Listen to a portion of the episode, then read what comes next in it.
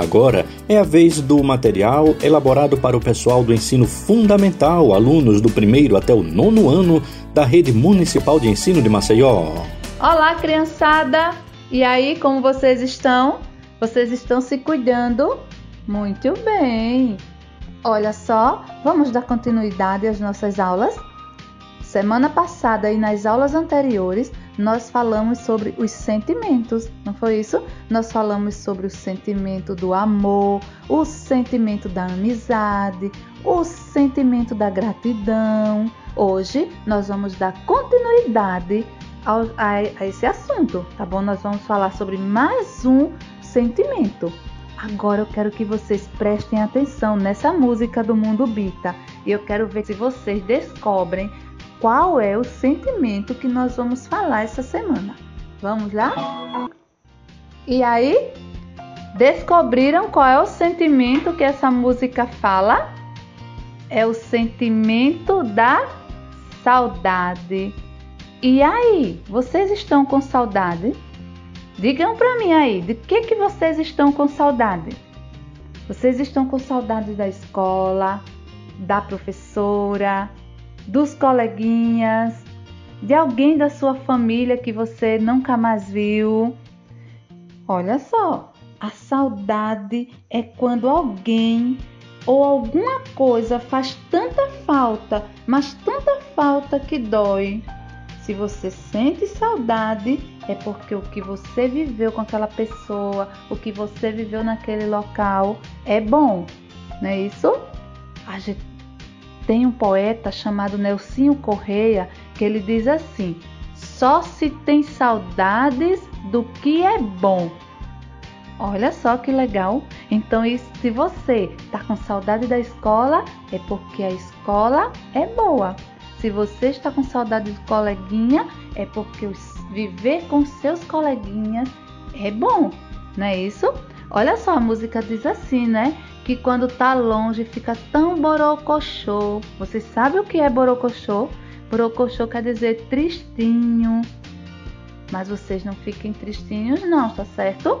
Sabe por quê? Porque logo logo essa pandemia vai passar e vocês vão poder reencontrar os coleguinhas da escola, o professor, a vovó, um titio, a titia que vocês nunca mais viram, algum amigo que vocês nunca mais viram, não é isso? Mas o sentimento da saudade, às vezes ele deixa assim uma coisinha triste na gente, mas ele também vem acompanhado, sabe de quê? Do sentimento da esperança. E nós estamos com esperança, não é, gente? Logo, logo essa pandemia vai passar e nós vamos poder nos reencontrar. Nós vamos poder matar a saudade, né, um do outro. Olha só, tudo que nos faz lembrar alguém, tudo que nos faz lembrar a nossa escola, tudo que nos faz lembrar as pessoas que nos fazem bem é saudade, não é isso? Mas nós agora vamos fazer uma atividade bem legal. E essa atividade vai fazer com que vocês matem um pouquinho da saudade que vocês estão sentindo. Vocês vão pegar o caderno de vocês, vão desenhar nesse caderno alguma coisa ou alguém de quem vocês estão sentindo muitas saudades. Vai colocar o nome de vocês e vai guardar para quando voltar, voltarem às aulas ou você reencontrar essa pessoa, você mostrar para ela que vocês estavam sentindo, que você estava sentindo muita saudade, tá bom? Um beijão para vocês e até a próxima aula. Tchau! Olá, pessoal! E aí, como vocês estão? Olha só, vocês lembram das nossas aulas anteriores que nós falamos sobre os locais de convivência? Lembram? A nossa casa é um local de convivência, a nossa rua, a nossa escola, as igrejas que nós frequentamos, os locais públicos que nós frequentamos. Não foi isso? Agora, vocês sabiam que para frequentar esses lugares e para conviver ou viver nesses lugares, a gente precisa de regras. E vocês sabem para que servem as regras e por que elas são importantes? Olha só, As regras são importantes para que as pessoas possam viver em sociedade. E o que isso quer dizer? Isso quer dizer que cada um de nós somos seres únicos. Nós também já estudamos sobre isso, não foi? Que nós somos únicos, que nós temos as nossas próprias características físicas, né? Que nós somos individuais, mas nós precisamos do outro, precisamos conviver com o outro, precisamos viver em sociedade. Mas para vivermos em sociedade, nós precisamos respeitar as regras. Todos nós, tá certo? Independente se nós formos ricos ou pobres. No, todo mundo, a regra é para todo mundo, dependente também da nossa religião, independente de onde moramos. Nós precisamos respeitar e seguir as regras. Vocês sabiam que no trânsito as pessoas têm que obedecer às regras? Olha só, se nós vamos andar de carro ou se nós vamos andar a pés mesmo, ou a gente, se a gente não respeitar as regras, nós poderemos causar acidentes ou sofrer acidentes e podemos perder até a nossa vida, sabia? Então, no trânsito nós temos regras, na escola na escola logo no início do ano. Vocês lembram que a gente fez assim um combinado da turma? A professora fez, não foi com todo mundo? Aí tem assim: hora de tomar água, tem que pedir para ir, pedir para ir ao banheiro, não conversar todo mundo ao mesmo tempo. Você já pensou se todas as crianças de uma sala começassem a conversar todo mundo ao mesmo tempo? Ia ser um barulhão ninguém ia entender nada. Por isso que a tia colocou na sala a regra: espera a sua vez de falar. Espera o coleguinha terminar de falar para poder você falar. Isso é uma regra. Olha só. E na sua casa? Tem alguma regra? Para conviver bem com as pessoas da sua casa. Esse tempo todinho que vocês estão vivendo aí em casa. Vocês estão, estão respeitando as regras de convivência? Vamos lá. Qual foi a regra de convivência que a mamãe colocou aí na sua casa? Toda de manhã, quando você acordar, tem que primeiro arrumar a sua cama. Olha só, isso é uma regra. Tem que guardar os seus brinquedos depois que você brincar. É uma regra. Já pensou se você não fizer isso? Os seus brinquedos vão ficar todos espalhados no meio da casa. Vai prejudicar as outras pessoas. As regras elas servem para isso, para que também a gente não prejudique o outro e não se prejudique. Não é isso? E aí, na sua casa, vocês têm regras? Vamos fazer uma atividade sobre isso? Se na sua casa já estiver as regras garantidas, você vai anotar no seu caderno, tá bom? Em uma folha. Depois você vai tirar a sua folha e vai colocar assim num localzinho que você possa ler. Agora, se não tem regras ainda, se a mamãe ainda não colocou as regras, você vai sentar com a mamãe e você vai escrever no seu caderno quais são as regras que você vai fazer na sua casa agora para que você possa conviver bem e ajudar a mamãe em casa, tá certo? Gostaram da nossa aula de hoje? Perceberam como é importante a gente seguir as regras? Na próxima semana nós vamos conversar mais sobre isso, tá bom? E na próxima semana eu vou falar para vocês sobre as regras que nós devemos ter para cuidar da nossa saúde e da saúde das pessoas que convivem conosco, tá bom? Até lá, um beijão para vocês. Tchau! Olá, criançada! E aí, como vocês estão? Vocês estão bem? Estão se cuidando? Muito bem! Olha só, nas nossas aulas anteriores, nós falamos sobre a convivência com a nossa família, não foi isso? Sobre o respeito com os nossos avós, sobre o cuidado e o carinho que nós devemos ter com as pessoas que nós convivemos Hoje eu vou falar sobre algo muito importante, tá bom?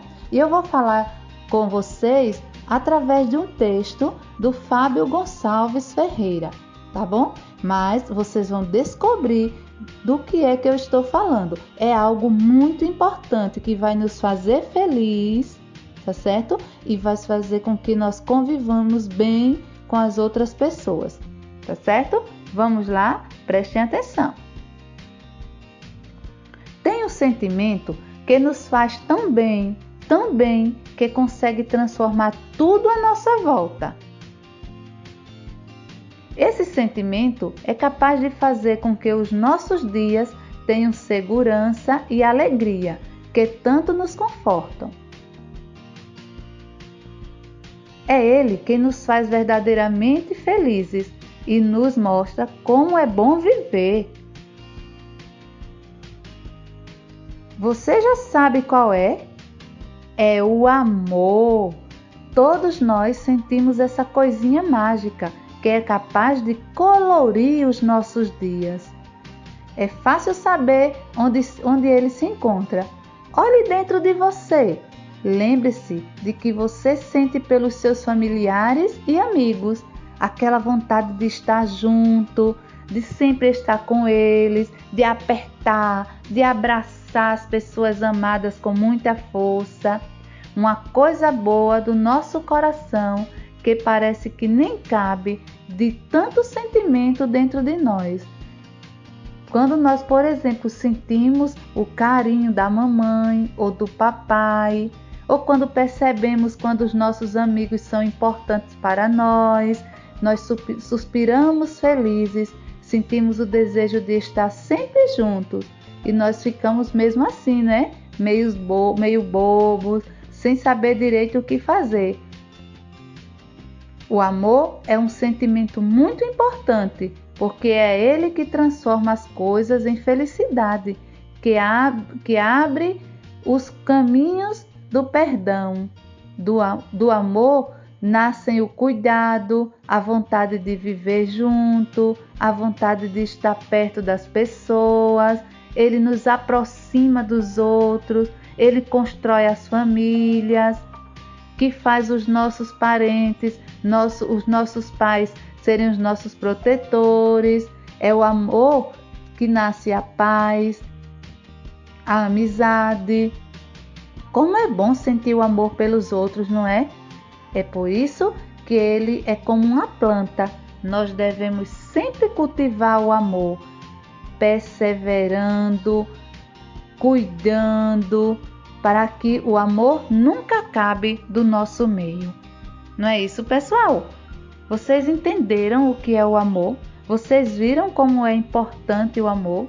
Vocês sabiam que é muito bom, muito, muito bom amar as pessoas que estão ao nosso redor, as pessoas que convivem conosco?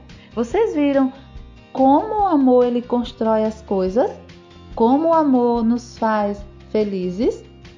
E aí, você, você está amando as pessoas da sua família? Você está demonstrando esse amor para eles? Você sabia que, que é importante a gente demonstrar amor pelos outros? E na nossa família, tia Rosa, como é que eu vou demonstrar amor? Ah, você vai demonstrar amor através de atitudes, tá certo? Através de ah, você vai demonstrar o amor para a mamãe, para o papai, para a vovó, para os seus irmãos, através das suas atitudes, através das suas palavras. Você já disse para a mamãe que a amava? Você já disse para os seus irmãos que, que os amava? É muito importante, sabia? Então, vocês vão fazer a nossa atividade da seguinte forma, tá certo? Vocês vão escrever para alguém da sua família ou alguém que você ame muito, você vai escrever um poeminha para eles, tá certo? Vocês vão criar um textinho falando sobre esse amor que vocês sentem por eles, tá certo? Gostaram da nossa aula de hoje? Um beijão para vocês e até a próxima. Tchau! Olá, meus amores. Tudo bem com vocês? Bem-vindos ao momento Raio de Escola em sua casa. Eu sou a professora Márcia Portela e estamos na audioaula de número 17. Vamos continuar a temática sobre geometria, retomando o objeto de conhecimento em frente e atrás, e introduzindo o objeto de conhecimento esquerda e direita. Antes de iniciar os nossos estudos, esteja com seu caderno e lápis em mãos. Registre em seu caderno a data de hoje, colocando o dia, o mês e o ano. E procure um lugar confortável para que vocês possam participar da audioaula bem tranquilos. Agora, vamos à correção da atividade de casa, que foi a seguinte: desenhar ou escrever o nome do objeto ou algo que está na sua frente. Mais uma vez, desenhar ou escrever o nome do objeto ou algo que está na sua frente. Ainda informei, se vocês fizessem o desenho, podiam colorir. Essa atividade vocês irão mostrar à professora quando retornarmos às aulas presenciais. Então, não esqueçam da importância dos registros. Na aula anterior, estudamos sobre o conceito de frente e atrás, dependendo do ponto de referência do objeto ou de alguém. Será diferente. Por exemplo, se você fosse a referência, algo que está na sua frente e atrás será diferente se você tomar como referência, por exemplo, a sua casa. Será outras coisas. Podemos citar as casas dos vizinhos, mercadinho, farmácia e assim por diante. E se você observar o seu caderno agora, o que está na frente? E o que está atrás? É só para observar. Quero agora adentrar sobre o objeto de conhecimento esquerda e direita. Você sabe o que é direita? O que é esquerda? Lembrando que estamos tratando sobre localização. O que está à direita ou à esquerda de algo ou alguém. Para determinar uma posição, é necessário localizar-se no espaço e escolher uma referência para decidir se a posição é direita ou esquerda. Peço neste momento para o responsável, que está com você, para te ajudar a identificar a sua mão direita e a sua mão esquerda.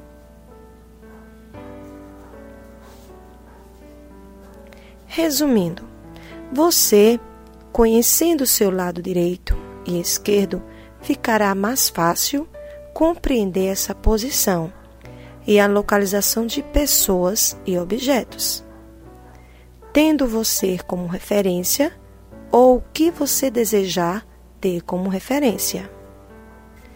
Para a atividade de casa, desenhe o que tem no lado direito da sua casa repetindo.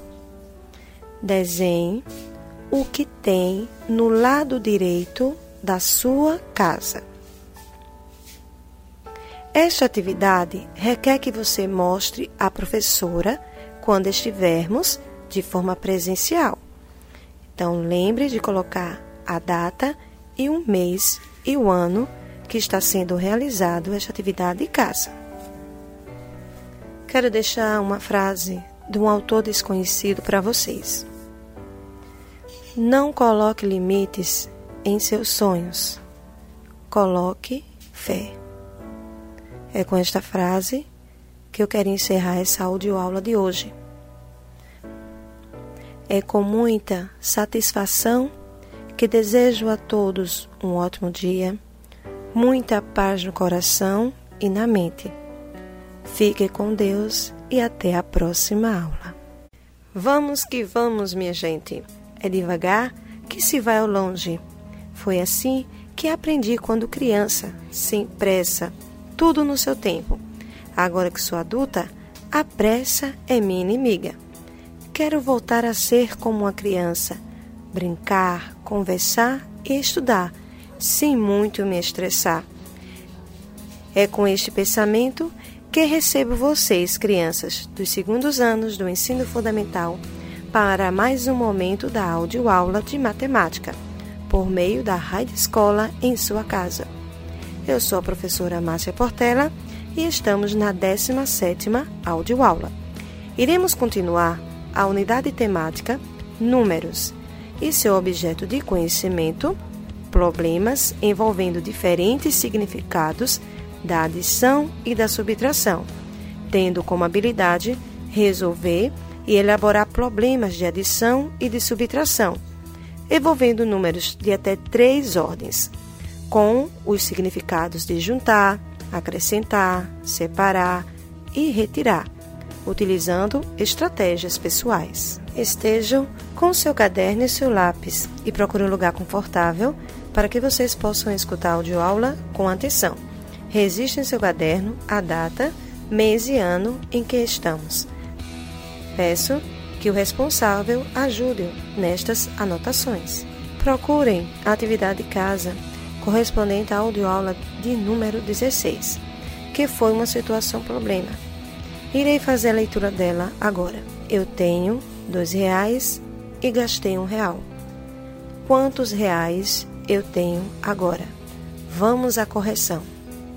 Se você tem dois reais e gastou um real, a operação que iremos utilizar é a subtração, porque está retirando um real do valor total, que é dois reais.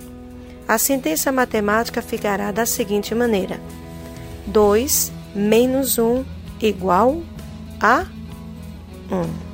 Lembrando que os termos da subtração é o 2, os dois reais, que corresponde subtraindo, e o 1, que corresponde a um real, é o minuendo. E a diferença é 1, um real, que está depois da igualdade. Concluímos que a resposta para este problema restou um real. Esta situação que foi de casa, você teve que usar a subtração. Na próxima aula, retomo o assunto a subtração. O que eu quero agora é relembrar o conceito de adição. Vamos recordar? A soma deve ser feita por meio dos valores posicionais dos algarismos de cada número, a começar pelas unidades. Primeiro somamos as unidades, depois as dezenas e em seguida as centenas. E assim prosseguimos até finalizar a adição. Temos, por exemplo, a seguinte operação: 2 mais 2. Esses números estão na classe das unidades, pois possui apenas um algarismo e chamamos de parcelas. Ao ajuntar essas parcelas, terá como resultado um número natural. E o termo da adição que corresponde ao resultado chamamos de soma ou total. Vamos agora fazer com dois algarismos. Exemplo: 21 mais 13. O número 21, que é a primeira parcela, de acordo com o valor posicional, o numeral 1 corresponde à unidade, o numeral 2 à dezena. A segunda parcela é o numeral 13, onde 3 é a unidade e 1 é a dezena. Quando formos armar a conta, fique atento à organização dos algarismos, de acordo com o valor posicional, ficando assim: 21 na primeira linha do seu caderno e o numeral 13 na segunda linha. O numeral 3 fica embaixo do numeral 1 e o numeral 1 fica embaixo do numeral 2. Em outras aulas, vamos explorar com mais algarismos. Por enquanto, vamos resolver nessas operações as unidades e dezenas. Agora, registre no seu caderno a atividade de casa. Maria tem 21 selos e ganhou 11 selos de seu primo. Quantos selos Maria tem agora? Mais uma vez. Maria tem 21 selos e ganhou 11 selos de seu primo. Quantos selos Maria tem agora? Próxima aula eu irei corrigir com vocês. Estamos finalizando este momento. Fique na paz. Até a próxima audioaula.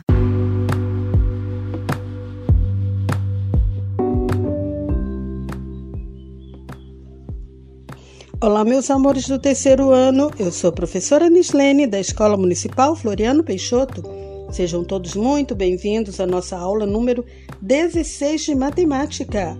Sentem-se, acomodem-se, fiquem à vontade, pegue o seu caderno, lápis, borracha e um livro de matemática, que chegou a hora de aprender e nos divertir muito juntinhos, corrigindo a tarefinha de casa. A tarefinha de casa foi para vocês ver quantas figurinhas Paulo recebeu, quantas figurinhas Marcelo e quantas figurinhas os dois têm juntos. Paulo tinha 24 figurinhas e ganhou mais 15. Marcelo, 19 figurinhas e recebeu mais 15. Então, usando a estratégia da decomposição, vamos saber quantas figurinhas Paulo tem. 24 é igual a 20 mais 4, duas dezenas e 4 unidades. 15, uma dezena mais 5 unidades, que é 10 mais 5.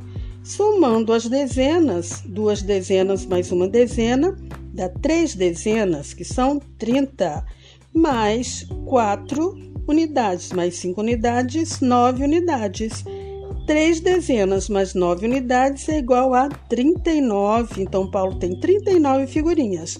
Marcelo, 19, que é uma dezena mais 9 unidades. 15, uma dezena mais 5 unidades. Uma dezena mais uma dezena, duas dezenas, que são 20. Mais 9 unidades mais 5 unidades é igual a 14. Duas dezenas mais uma dezena mais quatro unidades vai dar 34. E os dois têm juntos 39 mais 34 é igual a 73. E aí, vocês conseguiram? Qual estratégia vocês usaram? Temos as estratégias na, próxima, na aula passada, aprendemos a estratégia das, dos esquemas, da decomposição e vocês poderiam usar qualquer outra estratégia. O nosso assunto da aula de hoje é situação-problema. Ouçam bem essa história. Um dia, um homem fez uma inusitada proposta a um jovem: Você quer comprar de graça um sapato? Comprar de graça? Como é isso possível? O jovem aceitou imediatamente, embora desconfiasse que houvesse algum rolo. As condições eram: primeiro, comprar um selinho do homem que custava três reais, juntar mais 27 reais e o selinho e levar a uma loja. E receber, receberia um par de sapatos no valor de 30 reais. E mais 10 selinhos no valor de 3 reais cada. Bastaria então o jovem vender os 10 selinhos que seria devolvido a ele os três reais iniciais da compra do selinho que ele havia comprado no início e mais os 27 reais que ele juntou para levar o sapato. O sapato, expostas as condições, o jovem aceitou o desafio. Deu os três reais ao homem para o início do processo, juntou mais 27 reais e foi à loja. Efetivamente retirou um par de sapatos de valor de mercado de cerca de 30 reais e ganhou os 10 selinhos que iria restituir e devolver a ele tudo que ele investira, tudo que ele gastou no sapato. Saiu então a vender os 10 selinhos. No final, fez o balanço. Ele tinha, tinha até então gasto 30 reais Recebido 30 reais e mais o par de sapatos. Um par de sapato de graça, portanto. Quando se fechou o ciclo, o jovem teve um estalo. Teria ganhado mesmo o sapato de graça? Como isso seria possível? Ele ficou surpreso com o problema. Ouçam novamente a história e me respondam. Como tarefinha de casa, vocês vão me responder. Eram gratuito mesmo sapatos? O que vocês acham? Deixe a sua explicação para o problema. Na próxima aula, vamos ver a tarefinha de casa. Se não entenderam, coloque um X colorido no assunto para perguntar à professora quando retornarmos às aulas. Até a próxima aula. Beijo, beijo, beijo. Boa tarde, turma! Vamos para a nossa nona aula de ciências do quarto ano com a professora Ieda. E o tema da aula de hoje é classificação dos alimentos. Então vamos dar continuidade ao tema da aula passada que foi sobre alimentação saudável. Nesta pandemia é super importante nós conhecermos um pouco mais sobre alimentação e quais os alimentos que nós devemos estar ingerindo aí na nossa casa. Para ter boa saúde, dentre outras medidas, é necessário ter uma alimentação balanceada, ou seja, comer de tudo um pouco. Isso porque desta forma nosso corpo recebe os nutrientes que precisa para se manter bem na medida certa. Devemos comer todos os dias proteínas, carboidratos, gorduras, vitaminas e sais minerais. Eles são encontrados nos alimentos em maior ou menor quantidade. As proteínas são encontradas em alimentos como cogumelos comestíveis, carnes, ovos, leite e seus derivados, como queijo, como queijo, iogurte, coalhada e manteiga. Alguns alimentos de origem vegetal também são ricos em proteínas. Alguns exemplos são arroz, feijão, milho, lentilha, grão de pico, soja, amendoim, nozes, amêndoa e castanha do Pará. Como as proteínas ajudam o corpo a crescer e se renovar, e também manter a resistência. Alimentos que contêm grandes quantidades dessas substâncias são classificados como alimentos plásticos ou construtores. Carboidrato e gorduras também são chamados de lipídios. São classificados como alimentos energéticos, já que é a partir dessas substâncias que o organismo adquire energia para realizar suas tarefas. Graças a isso e as tais alimentos, podemos realizar uma série de atividades todos os dias. Para executar essas funções, primeiramente nosso organismo utiliza os carboidratos. Eles são encontrados em pães, no macarrão, nas frutas, em vegetais como a batata e a mandioca, em cereais como o arroz, o trigo e o milho, e nos doces. Quando comemos mais carboidrato do que nosso corpo precisa, costumamos engordar. Já que nosso organismo passa a guardar o que sobra em algumas regiões do corpo, como a barriga, bumbum e braços. Quando o nosso organismo não tem carboidrato para retirar energia, ele utiliza a gordura para isso. Essa substância é encontrada em grandes quantidades em algumas carnes, como o cupim, na gema do ovo, novo, na manteiga, na margarina, nas amêndoas, no azeite, nas castanhas e em frituras, como batatinha frita e pastel. Assim como no caso dos carboidratos, comer muita gordura também faz com que a gente engorde e possivelmente desenvolva alguns problemas de saúde. Por isso, apesar desses alimentos serem muito gostosos, é sempre bom ter moderação. Existe ainda um grupo de alimentos classificados como reguladores, que ajuda no funcionamento correto do corpo e na prevenção de doenças. São eles os sais minerais e as vitaminas. Os sais minerais são encontrados na água e em diversos outros alimentos, tanto de origem vegetal quanto de origem animal. Este último caso se aplica também às vitaminas. Exemplos de alimentos ricos em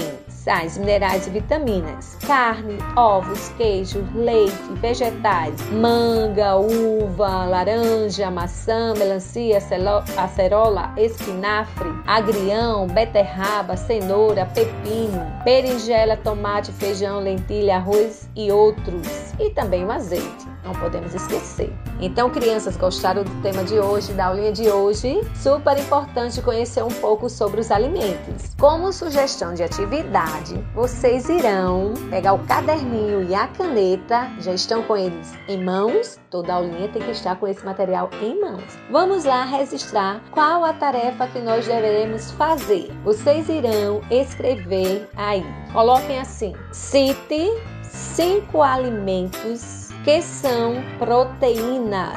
Cite cinco alimentos que são proteínas. Cite cinco alimentos que são carboidratos. E cite cinco alimentos que são gorduras. Então, vocês vão aí citar cinco alimentos que são proteínas, cinco alimentos que são carboidratos e cinco alimentos que são gorduras. Pergunta para a mamãe que ela vai te ajudar a realizar essa tarefinha que é super fácil. Então, daremos continuidade na nossa próxima aula. Um beijo no coração de vocês. Até até o nosso próximo encontro aqui mesmo, neste mesmo horário. Um beijo no coração e até lá!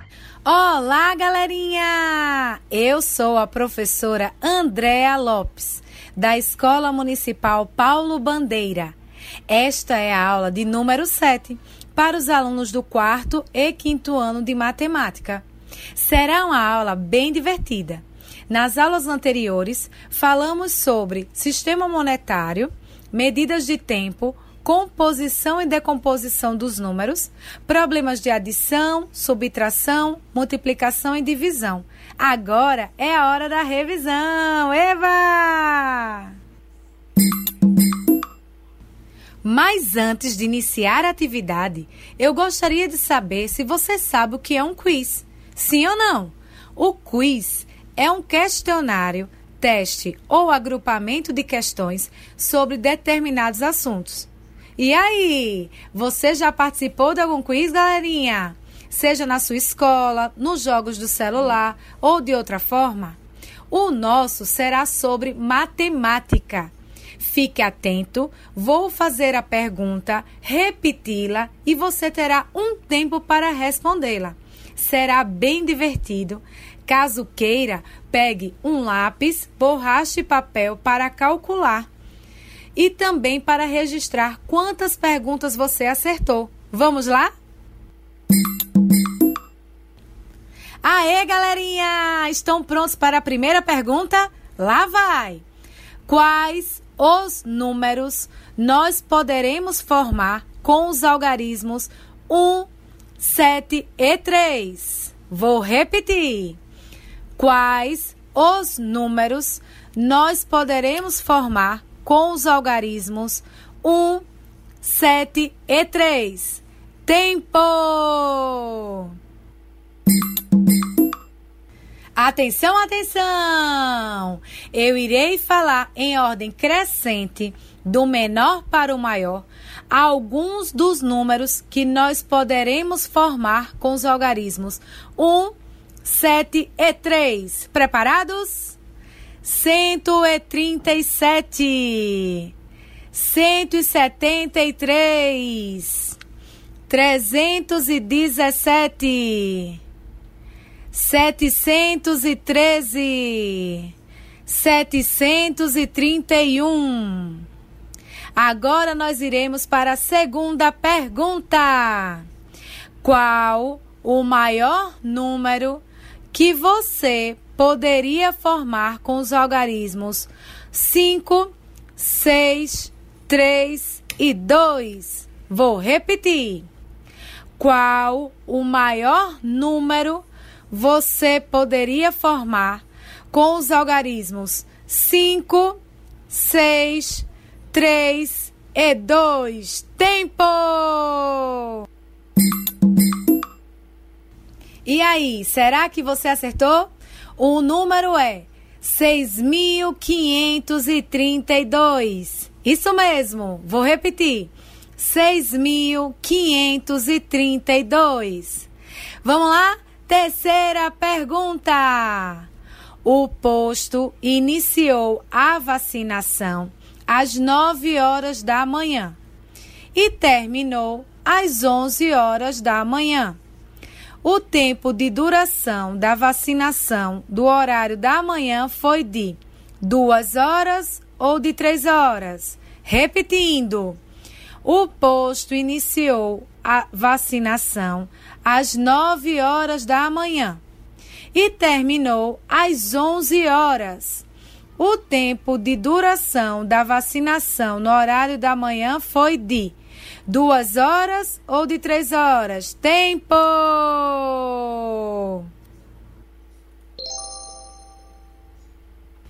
E aí, galerinha? Você respondeu duas horas? Isso mesmo! A sua resposta está certa! Quarta pergunta: Como você poderia pagar uma compra de 30 reais usando quatro cédulas? Vou repetir. Como você poderia pagar uma compra de 30 reais usando quatro cédulas? Tempo! Você acertou? A resposta certa é com duas cédulas de 10 reais e duas cédulas de 5 reais. Ê, vou repetir com duas cédulas de 10 reais e duas cédulas de 5 reais. Quinta pergunta.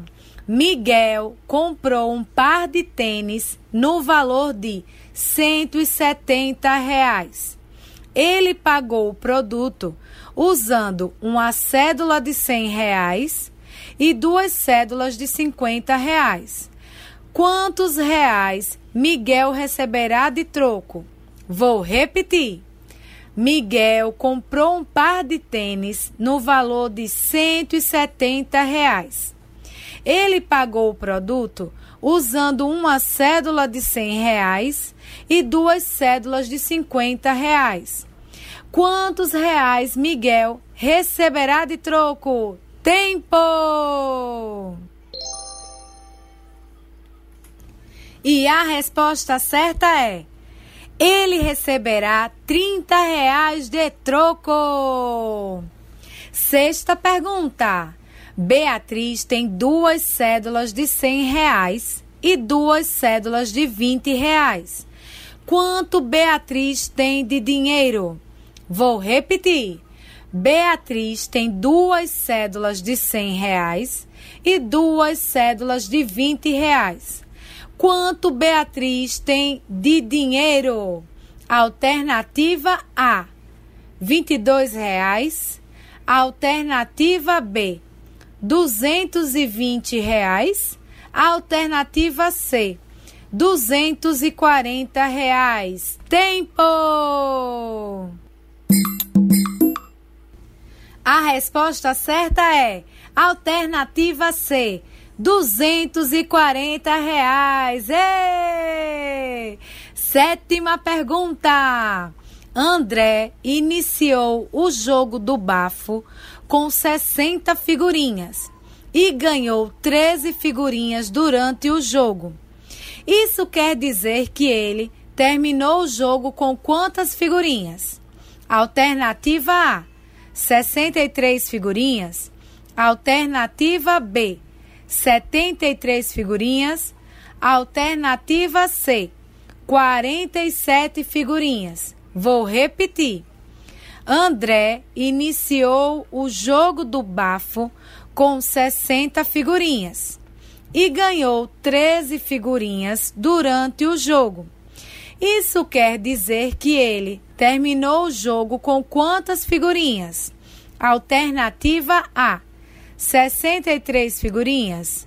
Alternativa B, 73 figurinhas. Alternativa C, 47 figurinhas. Tempo!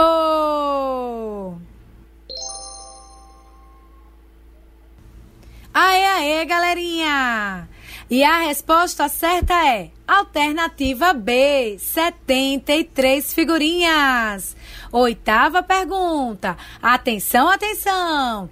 Dona Ana confeccionou 200 máscaras de proteção do coronavírus e doou em partes iguais para quatro instituições de caridade. Quantas máscaras cada instituição recebeu? Vou repetir. Dona Ana confeccionou 200 máscaras de proteção do coronavírus e doou em partes iguais para quatro instituições de caridade. Quantas máscaras cada instituição recebeu? Alternativa A: 204 máscaras.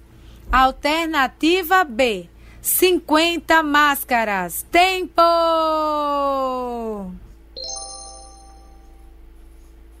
E a resposta certa é alternativa B, 50 máscaras. Pois 200 200 máscaras divididas por quatro instituições é igual a 50. E aí, gostaram? Eu espero que você tenha se divertido bastante.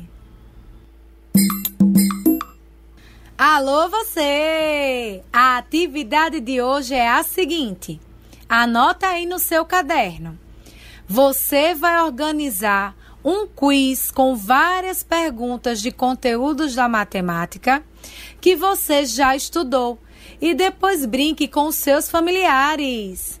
E não se esqueça de apresentar para a sua professora ou para o seu professor. Continue ouvindo as aulas de matemática e se prepare para o nosso próximo quiz.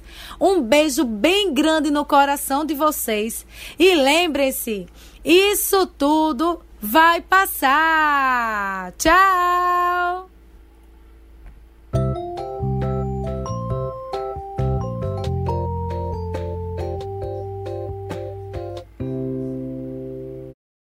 Sejam todos bem-vindos e bem-vindas a mais uma contação de histórias.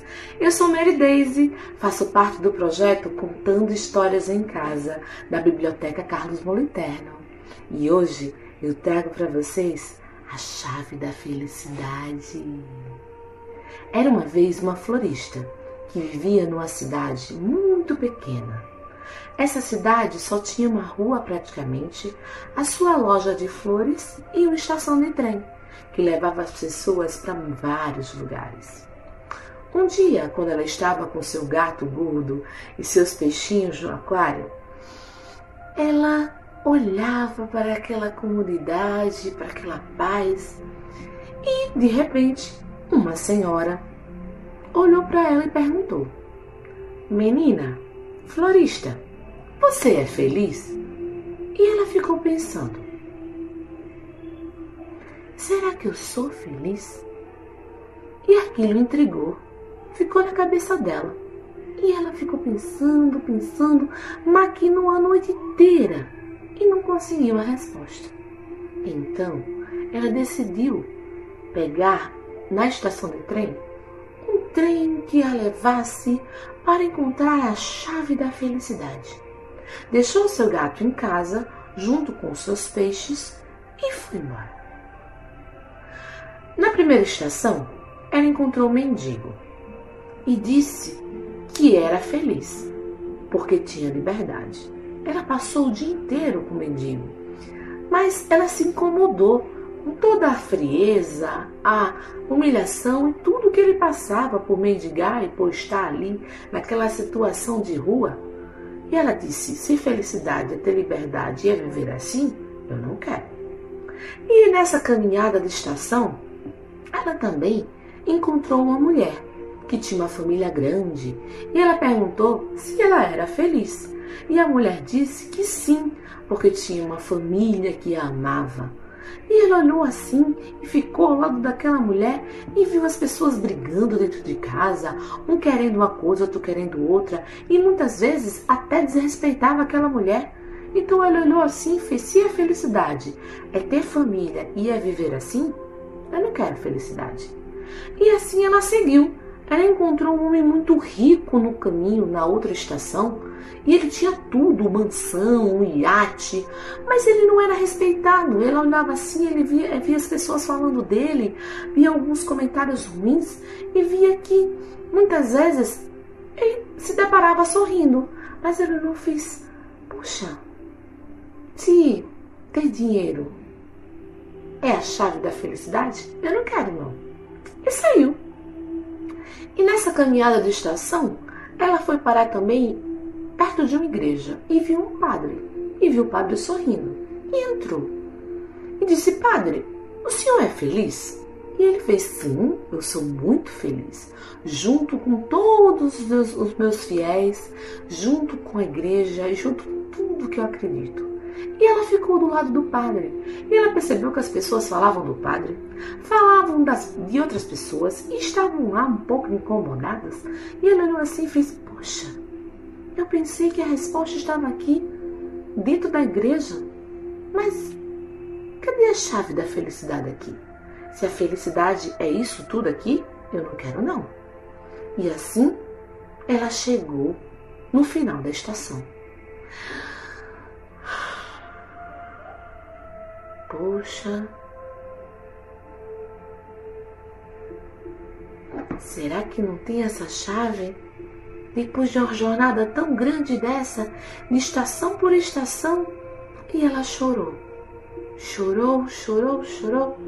E nesse caminho que ela estava andando de estação em estação, o gato Tom, é, o gato gordo lá do começo da história, sentiu muita saudade de sua dona. A minha dona me abandonou. Miau, miau, miau, miau. Eu acho que eu vou embora. Tchau, peixinhos. Tchau, casa. Tchau, floricultura. Se minha dona me deixou, é porque ela não gosta de estar do meu lado. Eu fiz tudo por ela. Eu fiz carinho. Eu fiquei do seu lado. Mas ela se foi e me deixou aqui nessa casa sem leitinho. E assim o gato abriu a porta e saiu. Ah, ele encontrou outras gatas, viu? Outras gatinhas. Mas ele percebeu que as gatinhas só queriam aquele, aquela comunidade que ele tinha, porque amar ele, elas não amavam. E ele encontrou uma outra dona, uma fazendeira, que tinha muito leite. Muito, muito, muito leite mas ela não era a sua florista. E ele olhou assim e disse: Fazendeira, eu sei que você cuidou tanto de mim, nessas estações que a, que a minha florista está caminhando, nesse caminho que ela não sei nem se ela volta, mas eu tô com saudade das minhas coisas. E a fazendeira entendeu, entendeu o gato, e disse: Volte Tome conta das flores. Volte, gato. Espere, que ela vai voltar. E assim o gato fez. O gato Tom voltou e foi cuidar da casa. E foi para a floricultura. E esperou a sua florista voltar. Falando na florista, lá na última estação, ela ainda continuava a chorar. Ah, Aonde está a chave da felicidade? E de repente ela sentiu uma mão pousar na sua cabeça. Era o Senhor, um velho, muito velhinho. Olhou para ela e disse: Menina, por que choras? Eu andei por tantas estações e por tantos caminhos, mas eu não encontrei a chave da felicidade. Ah, tem tanta gente que não sai nem do canto, menina você é corajosa. Volte todas as estações e preste mais atenção. Às vezes, a gente precisa olhar novamente as coisas. Abra bastante os olhos e o coração. Pois é, Senhor, muito obrigado. Eu vou voltar em cada estação. E assim ela fez. Ela voltou e o padre perguntou: Menina, por que tu saístes assim? Ah, padre, é porque eu vi tanta confusão. Menina, O meu segredo é porque eu não me prendo às paredes e às pessoas. Eu olho para Deus. E assim, quando ela voltou, ela perguntou a mesma coisa àquele homem rico. E ele disse que se contentava com o que tinha. Que às vezes as pessoas falam muito mesmo e ela não deveria colocar aquilo na cabeça, que ela deveria ser quem realmente ela quisesse ser. E ela voltou mais uma estação e chegou até aquela senhora que tinha aquela família enorme. E ela disse: A minha felicidade é em servi-los, é em estar aqui junto com eles. E assim ela voltou até o mendigo. E o mendigo disse que ela tinha que deixar tudo, tudo que ela tinha para trás, para poder entender qual era a felicidade que ela tanto buscava. E assim ela se desprendeu de todos os bens materiais. E quando ela se viu a mercê da boa vontade das pessoas, ela se desesperou. E o mendigo segurou na mão dela e disse: Você não precisa de nada material. O que você precisa é do sopro da vida e do amanhecer. Cada manhã é mais um dia. Ela olhou assim, parou. Eu tinha tudo, menina. Tinha família, tinha tudo. Mas eu não soube aproveitar. Perdi, perdi tudo. A vida me levou. E eu estou aqui. Você ainda tem tempo, menina. E assim ela abriu os olhos e correu para a estação.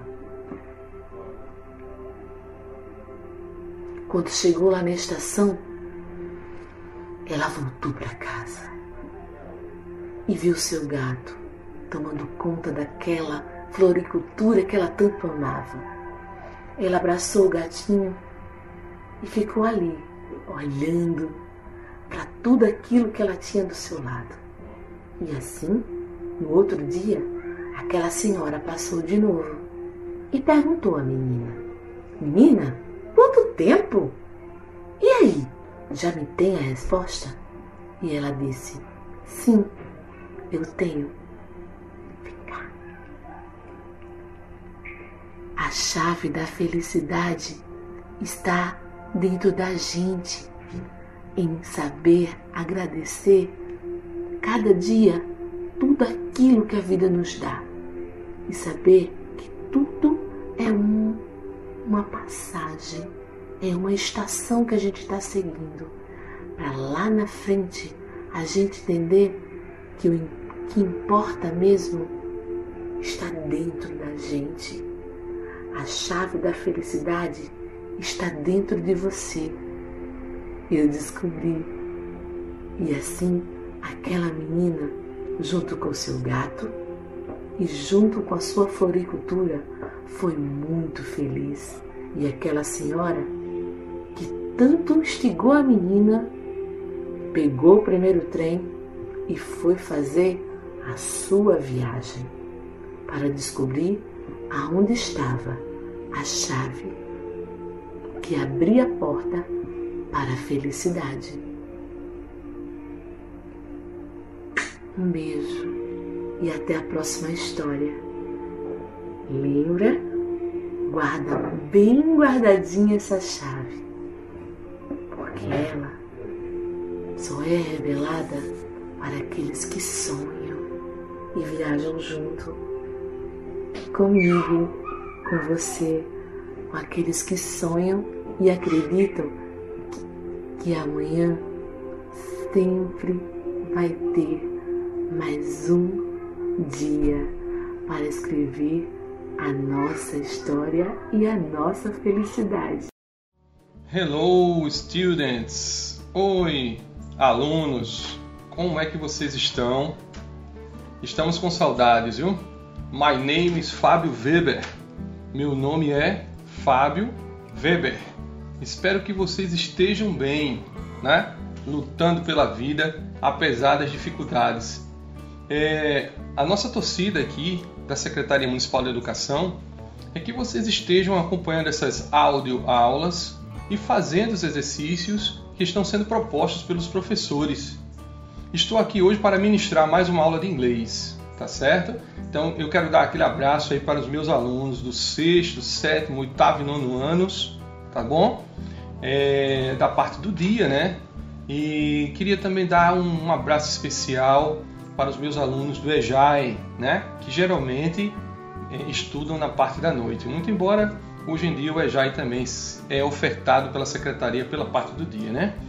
É, não é fácil o que estamos passando, mas estamos encarando os problemas realmente de frente, né? E sem medo, com vontade de vencer. Na aula anterior, o professor Gessé, né, meu amigão, ele falou aqui de um assunto muito interessante que é my family, né? A palavra family significa família, então my family, minha família. E também ele ministrou aula falando sobre os pronomes demonstrativos this, que significa este, e that, que significa aquele. Então, meus queridos, todas as vezes que vocês virem o pronome this, é porque estamos nos referindo a algo que está próximo, né? Este ou esse. E that, sempre se referindo a algo que está distante. Eu digo para você, this is my family. Esta é minha família, né? que, que você imagina?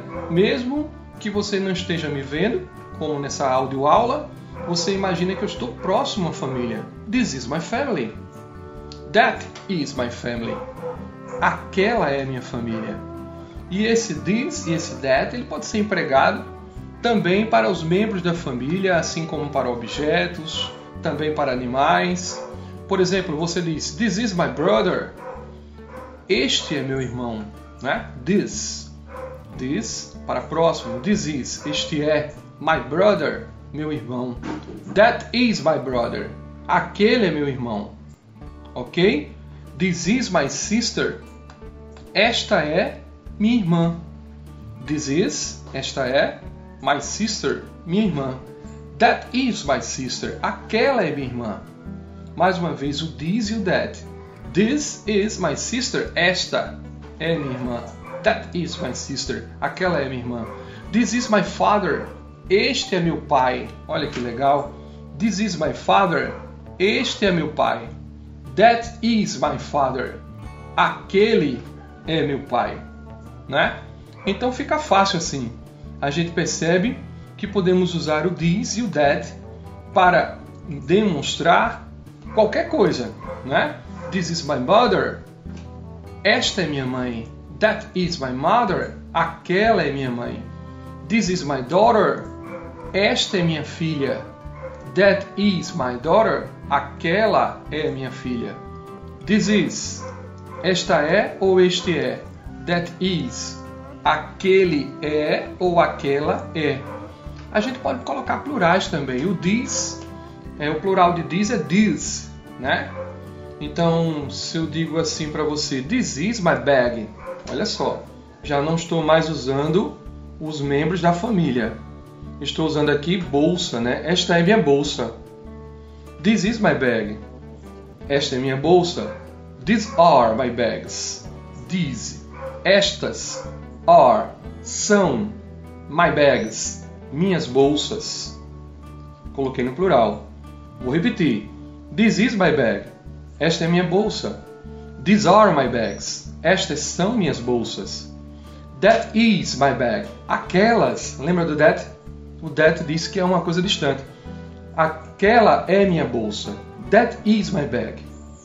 Those are my bags. Estas são minhas bolsas. Those are.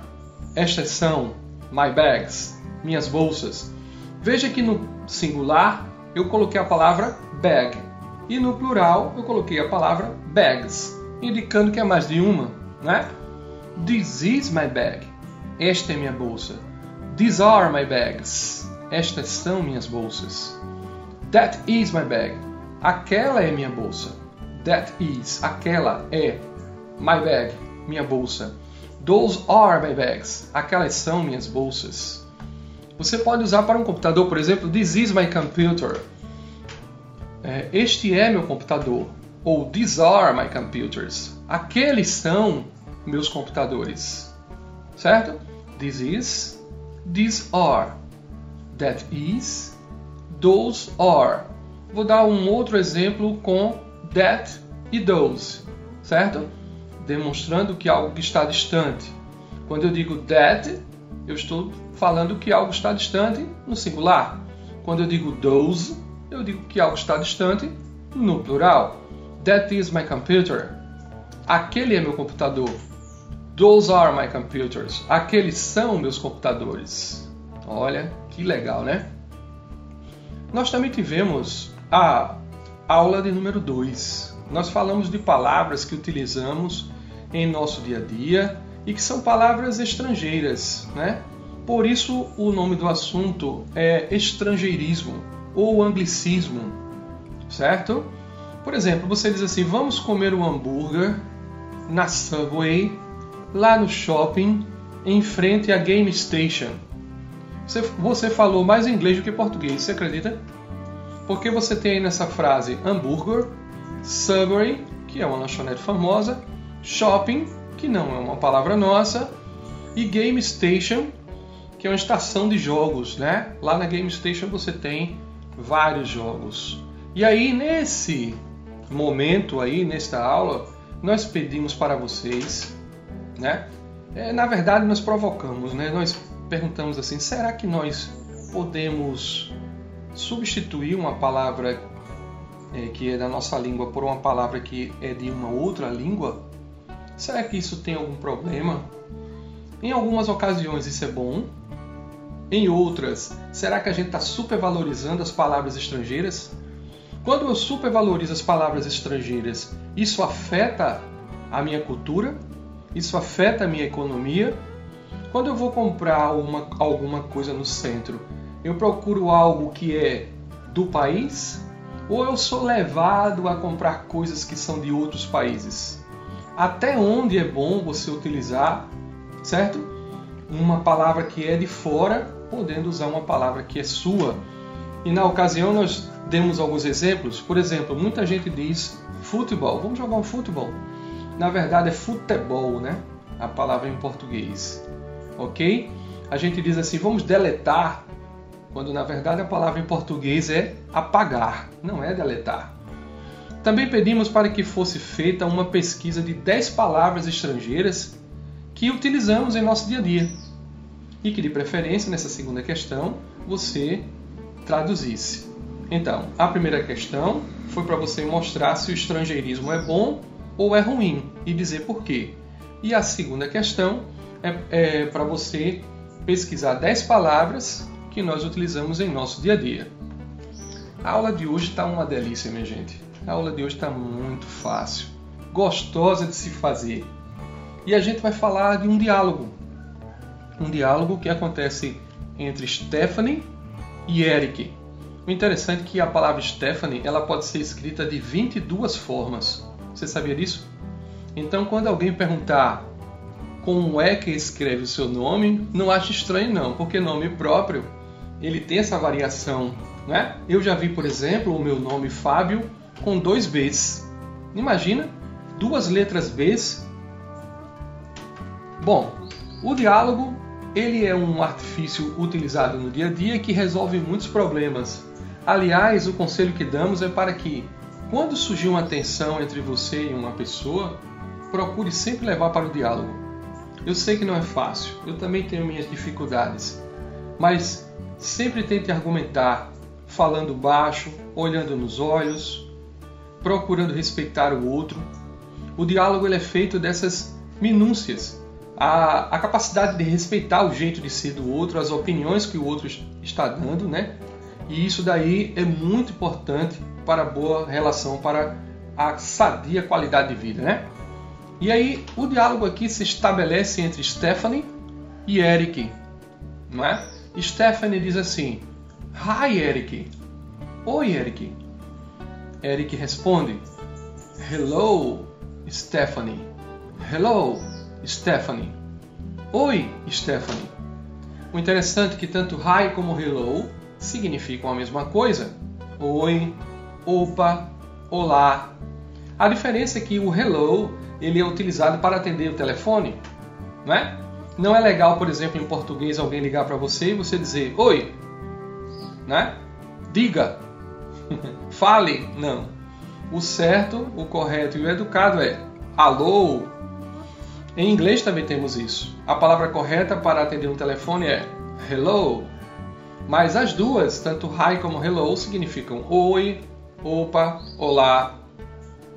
E aí Stephanie olha para Eric e diz assim: How are you? How are you? Como você está? O verbo ele é sempre mais forte na frase, né? How are you? Are é o verbo. Are. Ok? How are you? Como você está? Por favor, gente, nunca pergunte como você vai. Até você pode perguntar numa conversa informal, mas uma pergunta como essa propõe, por exemplo, que você diga: Eu vou de carro, eu vou a pé, eu vou de tênis, eu vou, entendeu? É, de roupa preta.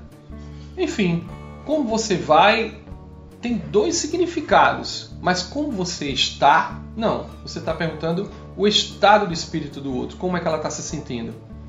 Aí Stephanie diz: How are you? Como você está? Eric diz: I'm fine. Eu estou bem. I'm fine. Imagine o joinha aí. Eu estou bem. Very good. Ele poderia dizer também assim, sabe, gente? Very good. Muito bem. Not bad. Mais ou menos. Pretty good. Muito bem. Também. O pretty good é um muito bem, melhor ainda, tá? É como se você estivesse maravilhosamente bem. Pretty good ok? Uma expressão com mais força do que very good. Very good também é muito bem, tá bom? Então você diz assim, ó, I'm fine, certo?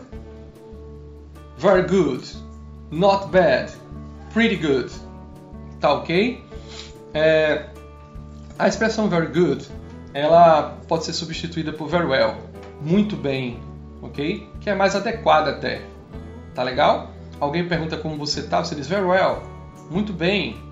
Você pode dizer not bad, mais ou menos, pretty good, muito bem. A Stephanie se despede de Eric. Goodbye, Eric. Adeus, Eric. Lembrando que a expressão adeus não significa que você nunca mais vai ver a pessoa, não. Ela é um pouco mais formal, tá? Mas não é se despedindo para sempre. É porque os filmes é, de Hollywood passam essa ideia, né? Geralmente numa despedida mais séria, eles dizem goodbye, adeus, né? Então Stephanie diz goodbye, Eric, adeus, Eric. Eric diz bye bye, Stephanie. Tchau, tchau, Stephanie. Vamos lá. Vamos repetir o nosso diálogo. Stephanie, hi, Eric. Oi, Eric. Eric diz hello, Stephanie. Oi, Stephanie. Stephanie pergunta how are you? Como você está? E Eric diz: I'm fine. Eu estou bem. Very well. Muito bem, né? Você poderia dizer not bad, mais ou menos. Pretty good. Maravilhosamente bem ou muito bem também. Ok? Stephanie diz, se despedindo: Goodbye, Eric. Adeus, Eric. E Eric diz: Bye bye, Stephanie. Tchau, tchau, Stephanie. Veja como foi simples a aula de hoje, não foi? O que, é que nós vamos passar para exercício para casa? Que vocês construam um diálogo. Você pode se utilizar das pesquisas para construir um diálogo. Coloque aí duas pessoas conversando, tá? Uma com a outra, e você coloca um cumprimento inicial, uma pergunta no meio e você termina se despedindo. Tá ok? Não foi fácil? Então, aquele abraço para você e lembre-se, não desista. Por mais difícil que seja, encare o problema. Na maioria das vezes que encaramos o problema, nós conseguimos resolver. E outra coisa muito importante, tudo faça com diálogo. The God bless you. Que Deus abençoe você.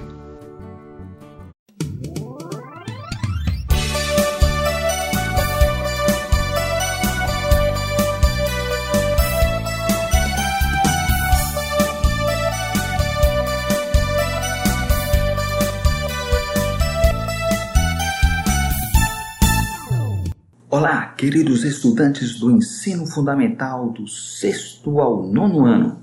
Estamos de volta com a gravação da oitava aula de ensino religioso. Sou o professor Dilson Costa e juntos nessa caminhada, conversando com vocês pelas ondas da Rádio Difusora. Neste mês de agosto, estamos falando sobre o tema Valores e Princípios Universais presentes nas religiões. Na aula passada, falamos sobre o amor e hoje falaremos sobre a regra de ouro. Ela é a mais completa expressão da unidade de todas as pessoas e serve de alicerce para a paz. A regra de ouro é expressa quase da mesma forma em todas as religiões e é tão fundamental que fundadores e mestres iluminados de todas as crenças a observaram rigorosamente. Então, ficaram curiosos? Querem conhecer que regra de ouro é essa? Veja como ela é expressa no cristianismo. Faz aos outros o que queres que te façam, porque esta é a lei e os profetas. No judaísmo, não faças ao teu próximo aquilo que te fere. Esse princípio é a Torá em sua totalidade. O resto não passa de explicação. Como ela é expressa no islamismo, faz a todos o que gostaria que te fizessem, e rejeita para os outros o que rejeitarias para ti mesmo.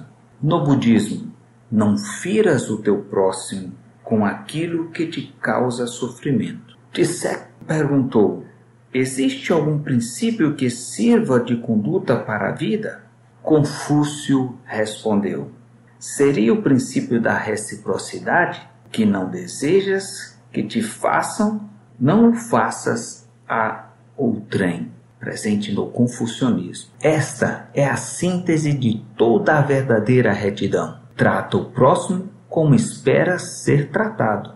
Não faças ao próximo nada que não desejes que ele te faça. A regra de ouro expressa no hinduísmo. Considera o ganho do próximo como sendo o teu próprio ganho e considera a perda do próximo como sendo a tua própria perda, como se estivesses no lugar dele. Assim expressa taoísmo. Aprendemos desde a infância que viver segundo a regra de ouro é um ideal, mas não compreendemos claramente seus benefícios práticos. Quando vemos todos os seres como extensões de nós mesmos, os obstáculos são removidos e é possível ter paz e prosperidade.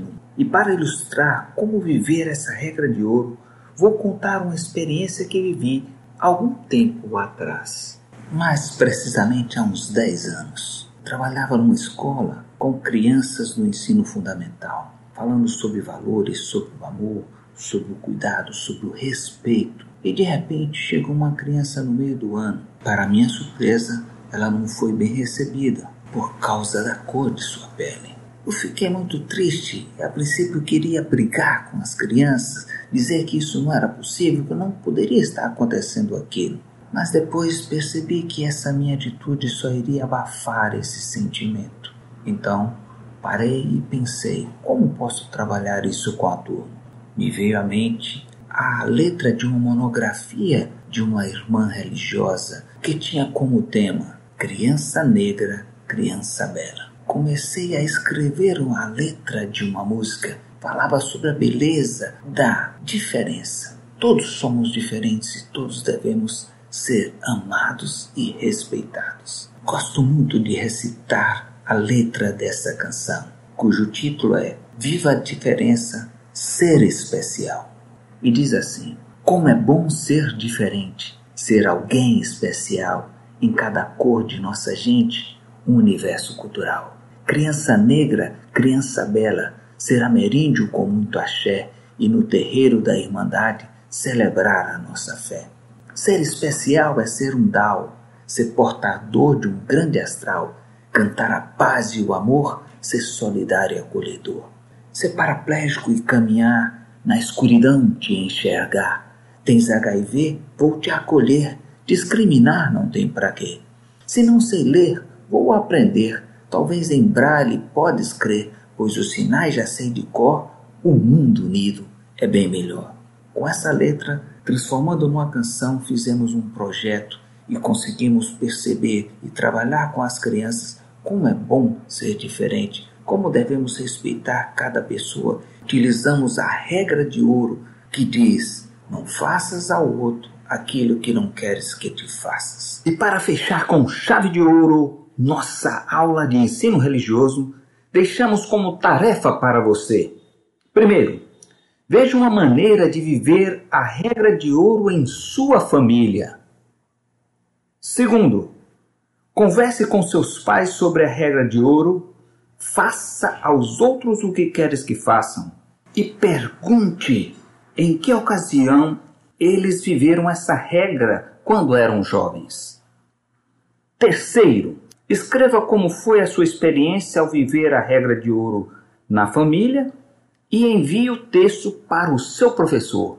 Desse jeito você estará muito mais do que aprendendo, vivendo a regra de ouro e estabelecendo um mundo melhor, uma sociedade melhor, ajudando o outro. Um grande abraço a todos e vamos em frente! Até a próxima aula da nossa série Mergulhando no Fantástico Mundo do Ensino Religioso. Até lá, na certeza de que gente é para brilhar.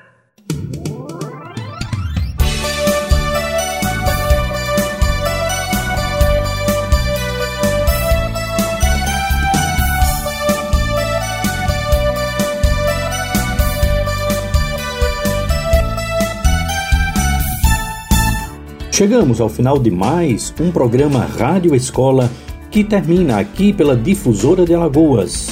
Todos os dias há uma produção especial elaborada para os alunos da Rede Municipal de Ensino de Maceió enquanto estivermos na pandemia do novo coronavírus. A produção é da equipe técnica e também da equipe pedagógica da CEMED Maceió. Trabalhos técnicos de Odilon Costa Pinto e a apresentação minha, Delane Barros. O programa Rádio Escola Maceió é apresentado todos os dias pela Rádio Difusora e pelos aplicativos Spotify, Deezer e também no YouTube. Até o nosso próximo encontro.